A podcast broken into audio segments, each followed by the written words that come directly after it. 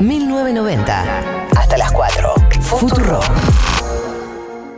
Juro por Dios, nuestro Señor, y estos santos evangelios, desempeñar con lealtad y patriotismo el cargo de la nación y observar y hacer observar fielmente la Constitución de la Nación Argentina. Si así no lo hiciere, Dios y la Nación me lo demandan.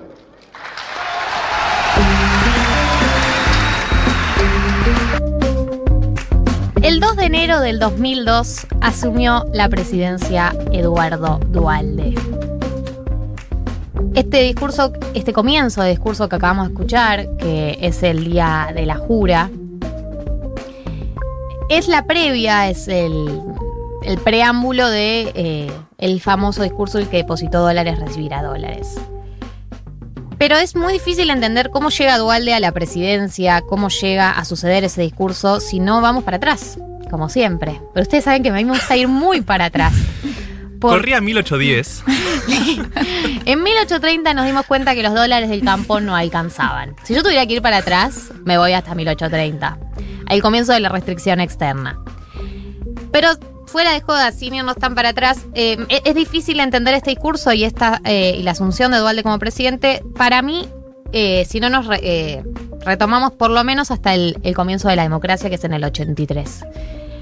Cuando Alfonsín asume, eh, una de las grandes promesas y una de las grandes eh, expectativas era que, eh, además obviamente del retorno de la democracia, había que normalizar la economía, había que tranquilizar la economía. ¿Por qué?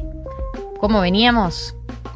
Bueno, todos sabemos que la dictadura cívico-militar no solo fue asquerosa, horrorosa y demás por todos los crímenes cometidos, sino también económicamente tuvo una gestión paupérrima y que eso conllevó primero un aumento de la deuda muy fuerte, eh, pero segundo también hubo mucha inflación, hubo mucho desempleo, mucha desocupación. En parte ya en el 82 el, el caldo popular que se sentía también era por eso, por una crisis económica muy importante. Entonces, una de las promesas de Alfonsín cuando asume, obviamente, además de, restaurar la democracia y los juicios y etcétera, era normalizar la economía. Eh, ¿Cómo lo hace? ¿Cómo lo intenta hacer? Uno de los objetivos era bajar la inflación y lo que propone es crear una nueva moneda, el austral. ¿Por qué? Porque se había perdido la, confianza en el peso. De hecho, cuando uno piensa en, este mal argentino que es la poca confianza que hay en el peso y lo que creemos en el dólar por encima de todo, como por ejemplo, por qué todas las viviendas y los inmuebles están tasados en dólares, el primer eh, registro que se tiene de un inmueble tasado en dólares es durante la última dictadura. Entonces ahí hubo un proceso también de pérdida de confianza en el peso que se intentó reponer. Eh, Alfonsín lo hizo eh, a través del austral, no funcionó y para julio de 1987 la inflación de la Argentina estaba en un 200%, superando el 5.000% anual para 1989. La economía no se normalizó, los precios no bajaron, de hecho subieron a niveles que ni siquiera tenemos los parámetros como para imaginarnos lo que era una inflación anual del 5.000%. Bueno, yo tengo la mamá de una de mis mejores amigas. Su trabajo durante la época de la hiper era cambiar precios durante todo el día en un supermercado. Era cambiarles el precio porque cambiaban varias veces al día. Es una locura, es, es una locura. Es que ya a nosotros nos parece un montón el 60% anual, por ejemplo, que hubo el año pasado. Imagínense eso, pero en un par de días. Los salarios reales cayeron casi a la mitad, había empezaron a haber movilizaciones, paros, disturbios. En el medio de todo eso, eh, Alfonsín renuncia cinco meses antes de terminar su mandato y asume Carlos Menem, que ya había sido electo, pero todavía no le tocaba asumir. Menem, de la mano de Cavallo, su ministro de Economía, dice, bueno, yo sí voy a terminar con la inflación. Eh, Alfonsín no lo logró, no lo venimos logrando en los últimos tiempos. Es lo que quiere la gente. La gente quiere una poder tener un poco de previsión sobre los precios, saber cuánto va a valer mañana algo. Sí, algo bastante normal, ¿no? Queremos no vivir con 5.000% de inflación No anual. No es un deseo extravagante, es como... Claro, y lo que plantea justamente Caballo cuando asume como ministro de Economía es, bueno, vamos a hacer que un peso valga un dólar y vamos a mantener esta paridad, ¿sí? La convertibilidad. ¿Se acuerdan que habíamos hablado del patrón oro? Sí, Allá por lejos hace tiempo. Bueno, hicieron como un patrón dólar, ¿sí? Entonces, vamos a emitir la cantidad de pesos según los dólares que tengamos en nuestras reservas, ¿sí? Si nos entran dólares, podemos emitir más. Si no nos entran dólares, no vamos a poder emitir. O sea, solo podemos emitir pesos en la medida en que tengamos esa misma cantidad de dólares en las reservas. Así es. Eh, y esta medida se crea también para darle confianza al peso. O sea, si lo ato al dólar, digamos, vas a confiar más en el peso porque está, en el peso porque está atado a una variable en la que confías en teoría. ¿Funciona Claro. así? Sí, sí. Bueno, empieza la famosa ley de convertibilidad. Eh, el tema es que para sostener esto tenés que tener una cantidad de dólares que te permita sostener la cantidad de pesos, de pesos que emitir. Y como ya sabemos desde 1830 que no nos alcanzan los dólares que vienen del campo, ¿cómo financiamos y cómo conseguimos esa cantidad de dólares? ¿Cómo conseguía nuestro gobierno de ese momento esa cantidad de dólares?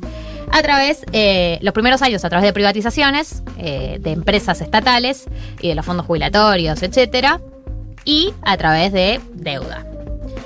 Esto trujo un, pr- un primer momento que es recordado, como ya sabemos, siempre sucede, sucedió con la muerte de Menem y sucedió en algunos aniversarios como la famosa e- época de estabilidad del menemismo, donde mucha gente la pasó bien, donde bajó la inflación, donde gente viajó al extranjero, donde, donde era mucho más fácil comprar bienes del exterior. Pero toda esta estabilidad que existió trajo como consecuencia que si era tanto más barato comprar cosas en el exterior y tanto tan fácil adquirir bienes eh, importados, la competencia con los bienes locales era, o sea, no tenía ningún sentido. Era mucho más caro acá, era mucho más barato de afuera y lo que trajo fue la destrucción de la industria nacional, por lo tanto, el aumento del desempleo y la pérdida de puestos de trabajo. El tema es que esta estabilidad copada, entre muchas comillas, se sostuvo muy poco, porque cuando se acabaron las privatizaciones, ya habíamos emitido un montón de deuda, etcétera. En, en algún momento se acaba eso, o sea, lo vimos en, en todos los gobiernos, en algún, en algún momento se acaba, eh, digamos, esta estrategia. Eh, lo que sí sabemos que durante la década de los 90 la deuda pública argentina creció enormemente, que el FMI siempre tan copado nos siguió prestando, aunque sabía que no íbamos a poder devolverla, porque ellos siempre saben que no la podemos devolver. Es un dealer horrible el FMI. O sea, es un, es un dealer totalmente descuidado. Para cuando se terminan todas estas herramientas, eh, solamente dependíamos ya de la deuda, porque ya todas las otras herramientas no las teníamos y encima la refinanciación era a intereses súper altos. Para el 10 de diciembre de 1990, cuando, de 1999, cuando sume de la, de la Rúa, ya la situación estaba insostenible. O sea, ya no, no teníamos los dólares que necesitábamos y tampoco teníamos los pesos que necesitábamos, porque para tener pesos, para emitir pesos, teníamos que tener esos dólares. Claro, y algo importante es que la Rúa asume, diciendo que iba a mantener la convertibilidad, su discurso era, bueno, este sistema es insostenible, lo que planteó el menemismo, pero porque se la roban toda. Nosotros no vamos a robar y por ende vamos a poder sostener la convertibilidad. O sea, el dólar va a seguir valiendo un peso. Y esa fue su campaña, por eso ganó básicamente, pues decía que iba a mantener la convertibilidad. El tema es que eh, no se podía sostener, spoiler alert, no se pudo sostener la convertibilidad eh, y las provincias ya estaban empezando a emitir sus propias monedas, el famoso patacón, que tenían que tuvieron que emitir otra moneda porque pesos no se podían emitir porque estaban atados al dólar por la ley de convertibilidad y la situación financiera empezó a empeorar, empezó a empeorar, lo cual llevó al famoso blindaje del megacanje que fue de nuevo el endeudamiento y la refinanciación, o sea, te pagamos dentro de una serie de años porque no podemos. Empezaron a cambiar los ministros de Economía, que tenía de la Rúa, la situación empieza a caldearse, ya se nota que ya no hay más soluciones a mano y llega el famoso 2001. Para el 2001 ya todos se habían dado cuenta de que no, de que no da para más la situación, ¿no? Sí, sí, la tasa de desempleo ya rozaba el 20%. Ya. O sea, ya la parte fea de, de ese mecanismo que hablábamos al principio de los 90 era muy superior a la parte linda porque ni siquiera se podía viajar, había mucha falta de trabajo y ya la gente empezaba a sacar los ahorros que tenía de los bancos. Ya todos, eso, ya todos habían dado cuenta de que había que sacar la, la plata. Era, los inversores habían sacado sus inversiones. El FMI nos dijo que no nos iba a prestar más. Y la gente que tenía plata en los bancos empezó a sacarla porque se daba cuenta que eh, la situación se estaba empezando a ir de control. Esto llevó, toda esta gente retirando la plata, llegó a que anunciaran el famoso corralito. Es decir, restringir la, retirada de pesos de los bancos. El tope era de 250 pesos o dólares por semana. Un parámetro que hoy en día obviamente no manejamos. Empiezan las protestas, eh, cacerolazo, protestas, escalan, escalan, escalan, hasta el 13 de diciembre que la CGT y las dos CGT y la CTA anuncian la huelga, creo que fue la huelga general número 7.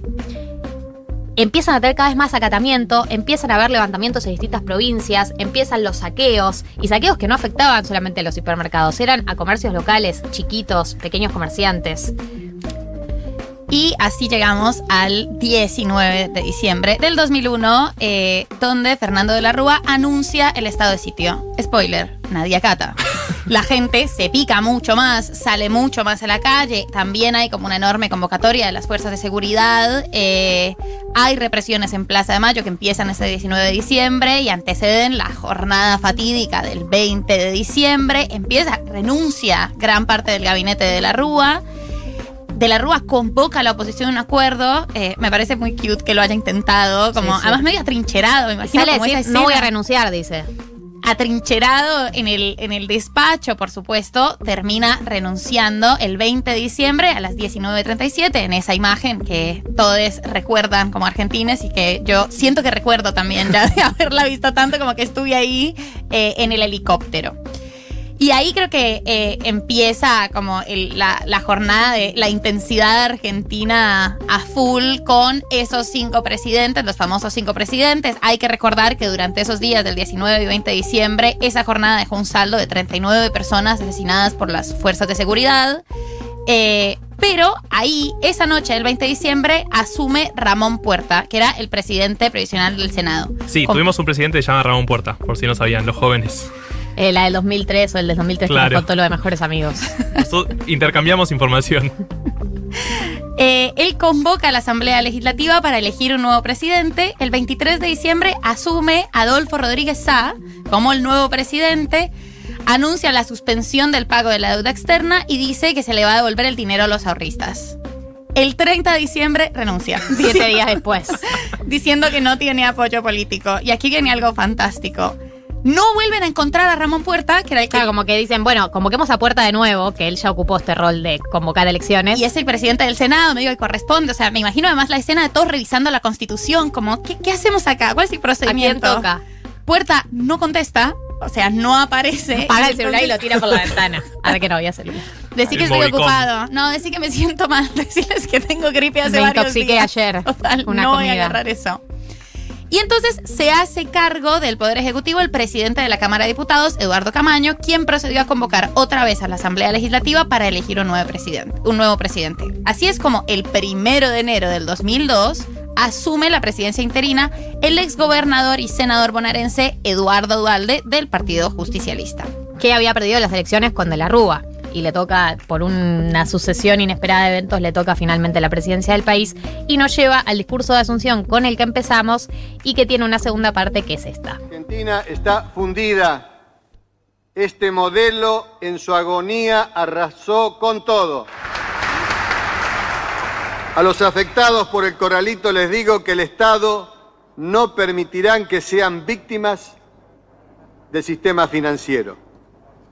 Quiero decirles que van a ser respetadas las monedas en que hicieron sus depósitos. Es decir, el que depositó dólares recibirá dólares. El que depositó pesos recibirá pesos. Se le nota en la voz como cansado ya, ¿no? Y Asumió y ya estaba muerto. Ay, los nervios No, de no, estar asegurando algo que no podés asegurar. Pero era inasegurable totalmente, totalmente. Más voluntad que otra cosa. Bueno, eh, él reconoció, Eduardo Dualde, estamos hablando, quien dijo esta frase reconoció y después que se equivocó y que justamente semana después tuvo que decirse, básicamente haciendo lo que se llama la especificación asimétrica. ¿Qué significa eso, Marto? Hashtag glosario de economía. ¿Qué significa esto? Bueno, ¿qué hizo Dualde? Dijo, vamos a romper con el 1 a 1, ¿sí? Toda la gente quiere dólar. ¿Qué vamos a hacer con el dólar? Vamos a ponerlo más caro, vamos a devaluar. Y vamos a devaluar a 1.4, o sea, 1,40 pesos, ¿sí? Del 1 a 1 a 1,4. Bien. Eh, la lógica básicamente es esa, vamos a subir el precio del dólar para que sea más caro.